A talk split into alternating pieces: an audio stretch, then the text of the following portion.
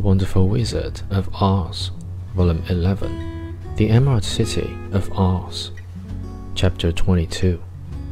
They all wondered greatly at the many forms the great wizard could take upon himself, and the lion said, If he is a beast, when I go to see him, I shall roar my loudest and so frighten him that he will grant all I ask. And if he is the lovely lady, I shall pretend to spring upon her, and so compel her to do my bidding. And if he is the great head, he will be at my mercy, for I will roll these heads all about the room until he promises to give us what we desire. So be of good cheer, my friends, for all will yet be well.